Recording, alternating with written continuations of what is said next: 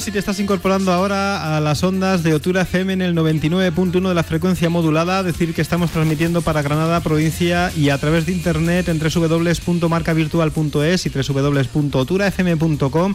Lo estamos haciendo para la globalidad, para el mundo entero y desde allí nos están escuchando muchísima gente que además está tuiteando directamente en esta fantástica y maravillosa herramienta social. Y aprovecho para saludar a Volemc Innovaser 2010 Close Marketing que lo tenemos aquí adentro tuiteando y que vamos a darle paso ya mismo a mi queridísima y guapísima Begoña Antón, a Santiago Benavides 10, dúo que sigue con nosotros. Eh, ¿Quién más? ¿Quién más? Erika Zarate también, a Universo 1, por supuesto que sí, a José Gemar, muy buenas tardes, a mi queridísimo amigo Ángel Esquembri, buenas tardes Ángel, a ti y a todos los de Esquembri. ¿Quién más está por aquí? Víctor84 que decía que se tenía que ir. Bueno, en definitiva, muchísima gente y seguramente que, me dejo alguno, me lo vais a perdonar, pero el tiempo es oro. Tenemos ahora mismo que darle la entrada a nuestro querido y compañero eh, David Pérez. David, muy buenas tardes. Muy buenas tardes, Juan de. Aquí estamos como motos porque tenemos que ajustar tanto los contenidos que no hay manera. De verdad estaba hablando con Paco y es que es muy difícil dar eh, comprimir los contenidos que realmente de tiempo a contar todo lo que queramos. La verdad es que sí, y hoy tú nos vas a traer un tema también apasionante, ¿verdad? Sí, eh, bueno, es una parte de, la sección que queremos hacer que es mensual, eh, que es el tema de hablar de algún libro que nos ayude un poco también a nuestra formación del día a día del tema de analítica, o sea, de, marketing online. En este caso hablamos de un, libro en español, porque hay muy poquito, eh, de tema de analítica web, que es de Sergio Maldonado, se llama Analítica Web, dos puntos, medir para triunfar. Y bueno, queríamos conocer un poquito más sobre este libro eh, hemos conseguido, no sé si tenemos ahí al aparato a Sergio Maldonado. Estamos esperando que nos llegue en 0,2. Vale, y, bueno, básicamente es un libro que es bastante interesante porque bueno nos acerca al tema de la analítica web. Hay otro que es muy de referencia internacional que es de Avinash Kaushik, es Analytic, eh, Web Analytics an Hour Day es, muy interesante, lo que pasa es que al ser en inglés, pues mm, también aparte de, saber inglés hay que mm, eh, comprenderlo, ¿no?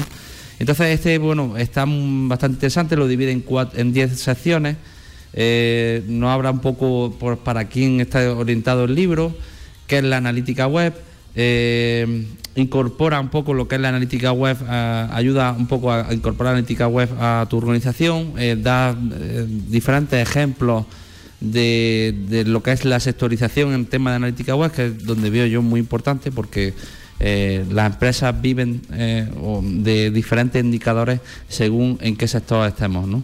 Eh, aquí hablamos un poco de turismo, pues los indicadores que tú necesites para un hotel no van a ser los mismos que, que un restaurante, evidentemente, ¿no? sí es verdad que hay algunos ciertos indicadores que son los más importantes, que eso sí se van a mantener, pero hay algunos más sectorizados. Eh, habla también de la inteligencia de los clientes, eh, detalla un poco también el tema de la analítica web para los social media, eh, las redes sociales, la optimización para el canal web.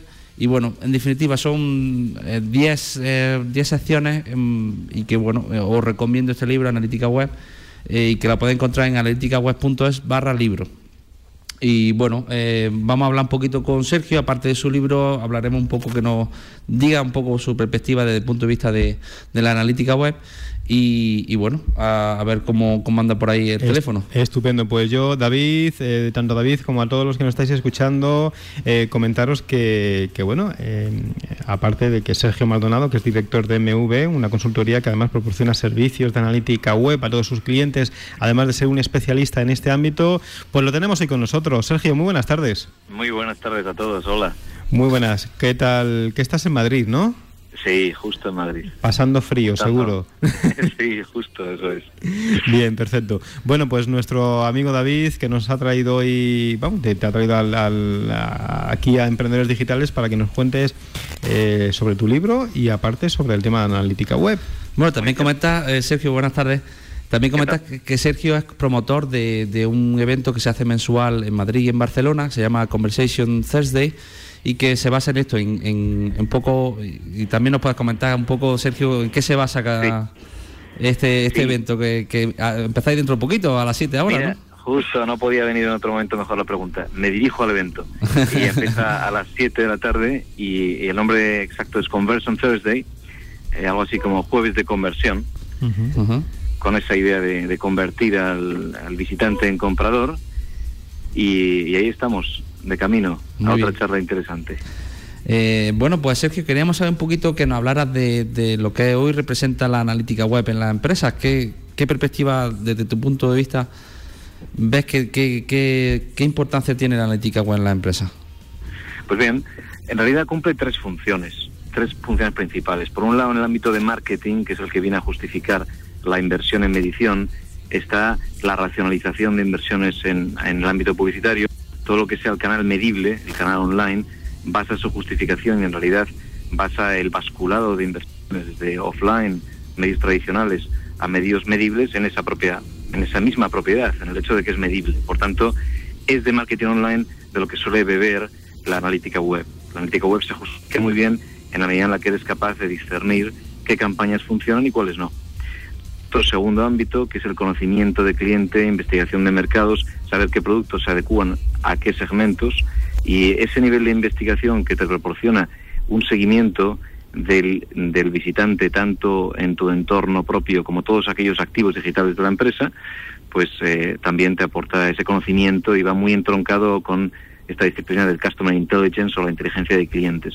Y un tercer y último pilar está muy asociado con el mundo pues web, eh, en lo que es la optimización del canal web y aquí entronca con todo lo que es usabilidad, accesibilidad, eh, pues todo lo que conocéis, SEO, eh, de cara de puertas adentro, optimización de navegación y todo lo que es la estructuración de contenidos en Internet.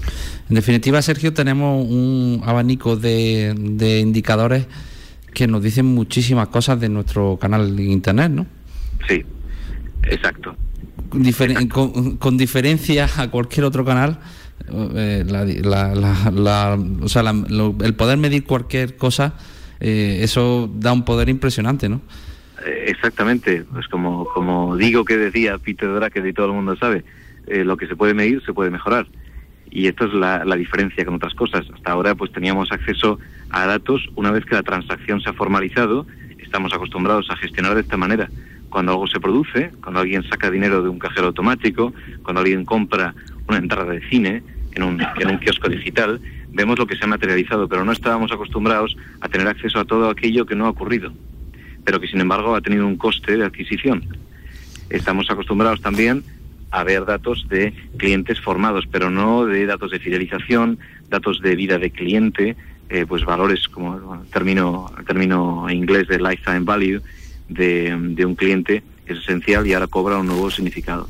Sí, Bueno. pero- sí, sí, eh, David, perdona. Quería preguntarle a Sergio, eh, ¿piensas realmente que el empresario actual de hoy español eh, es consciente de la importancia que tiene no solamente ya la analítica web, sino simplemente, oye, estar en Internet? Oye, si estás en Internet eh, y no tienes analítica web, pues es, es como si no tuvieras nada, ¿no? ¿Pero es consciente de esa importancia? Estamos, estamos en ello, estamos en proceso. Es cierto que hay mucha gente que todavía no lo ha visto. Eh, en función de qué empresario hables, pues hay una respuesta distinta. En el ámbito de la gran empresa, es cierto que hay muchos departamentos todavía aislados o incluso que ven Internet como un enemigo, porque ya hay un departamento dedicado específicamente a, a maximizar la inversión en Internet y ese departamento canibaliza las ventas de offline o de, si quieres, de la calle, ¿no? En Sí. entornos donde hay venta offline y online puede haber incluso departamentos enfrentados. Entonces ahí se sabe que existe, pero eh, se ve como algo que no quieres que avance.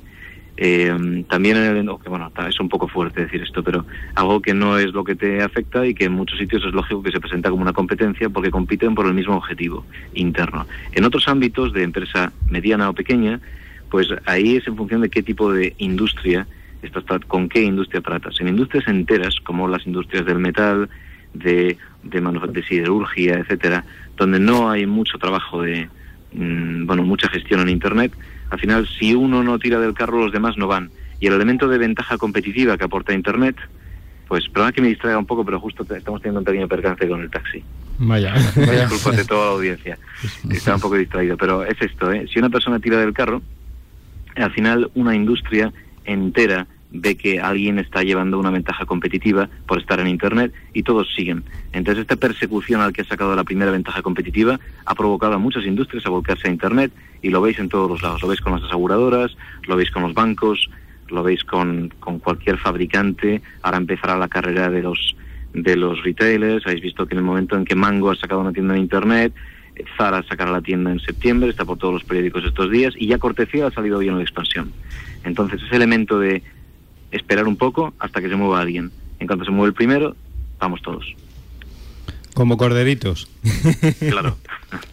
Yo la verdad es que eh, sí es verdad que en ese sentido, mm, y lo vemos todos los días, que hasta hay muchos empresarios que no saben ni siquiera, bueno, aquí estamos hablando de analítica web mucho más profunda, con indicadores, pero hay empresarios que, ni siquiera saben qué, le está reportando Internet, es decir, en, visitas ni en, en, cosas que ya dice uno que por lo menos que tuviera que tuviera cierta noción, ¿no? Luego sí me, me gustaría preguntarte, Sergio, mm, ¿tú qué piensas o, qué, qué, nos recomienda, qué recomienda al empresario? ¿Qué, qué primeras actuaciones debe hacer para, para, realmente tener una analítica web implementada en su, en su empresa? Vale, pues lo primero que tiene que hacer es saber para qué está en Internet. En realidad la analítica web es una consecuencia de un plan. Y el principal problema es que a veces el empresario adolece de un plan claro entonces, si es ir a Internet por estar en Internet, una presencia porque sí, este es el principal problema. Cuando se sabe lo que quieres sacar de ese medio, sabes a quién te diriges, con qué tipo de información, si estás haciéndolo por, por puras razones de comunicación y relaciones públicas, pues bien tenerlas claras y entonces ya tienes un objetivo a medir. Si lo que haces es que quieres apoyar la venta para obtener pues leads o obtener eh, contactos a los que después puedas contactar con información comercial, pues ya tienes una misión y ya sabes qué va a ser o cuál va a ser tu indicador de éxito. Entonces, la analítica web en realidad es una consecuencia de un plan bien hecho. Si se sabe para qué se está en Internet, la analítica web va a permitir apuntar a indicadores vinculados a objetivos que ya están definidos. Y entonces, ¿qué cuesta tener analítica web? Pues nada, como sabéis, hay herramientas gratuitas, hay metodología por todas partes, y en realidad la intención que he tenido con el libro era no tanto la pelea que tiene la pequeña empresa donde todos se lo cocinan y es más fácil llegar, a ver la necesidad y, bueno y hacértelo tú mismo como el entorno corporativo con el que me peleo habitualmente donde es muy complicado subir arriba y hacer que aquello que ya se ve que está pasando provoque una reacción en, este sentido, eh, Sergio, eh, en el debate anterior estamos hablando sobre software libre. Eh, comentas que hay herramientas, evidentemente, como Google Analytics, que es una de ellas. ¿Tú qué aconsejas la utilización de, un software de este tipo o, un software de pago, por decirlo de alguna manera?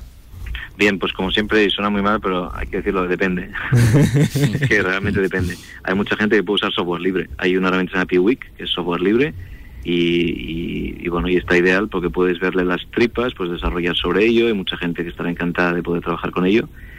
Y hay herramientas que no son software libre pero son gratuitas o si queréis eh, gratuitas entre comillas, son una especie de servicio complementario, en el caso de Google, pues Google Analytics complementa Google AdWords. Y en el momento en que tú superes un umbral de tráfico, pues en el caso de Google 5 millones de impresiones al mes, eh, pues tendrás que tener una cuenta de AdWords y pagar por ese tráfico. Al final es un precio ínfimo para el valor que te aporta. Desde luego eh, Hay herramientas gratuitas también añadidas a esta como Yahoo. Yahoo Analytics es muy potente y no tiene tanta penetración en el mercado español y es muy potente. Y hay muchas más y en algunos entornos tiene mucho sentido pagar porque eh, vas a explotar todas las propiedades de usuario que ahora mismo no puedes obtener en un Google Analytics o toda la capacidad que tengas de segmentación que ahora no puedes obtener en un entorno gratuito. Efectiva, como dice, como bien dices tú, depende ¿no? un poco de lo que necesitamos. Pero sí, eh, sí me gustaría que detallara un poco, Sergio, si puede ser, eh, ¿cuáles son los indicadores? Evidentemente, todos los indicadores, mm, bueno, y a través de tu, tu libro también detalla un poco qué indicadores son mejores para un sector u otro, sí. si no me equivoco. Sí, justo. Eh, mm, pero bueno, ¿cuáles son los indicadores generales? Digo un poco para que se queden nuestros oyentes, que no debemos perderle la pista a la analítica web.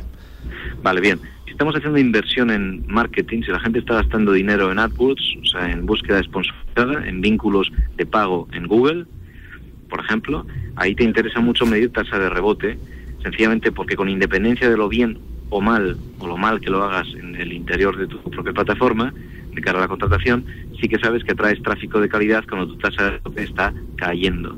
Estás intentando que la tasa de rebote sea cada vez menor. Lo que quieres al final es esto, es que la gente no se vaya, no entre y se va porque no quieres gente que, o tráfico no cualificado, si quieres que han entrado en algo y al entrar dicen esto no es. O les has provocado eh, un clic, pues si quieres engañoso o confuso. Eh, si estás haciendo una optimización del canal, te interesa ver si la gente que empieza un proceso termina y una tasa de conversión indica esto. Aquellos que empiezan un proceso, ¿cuántos lo han terminado?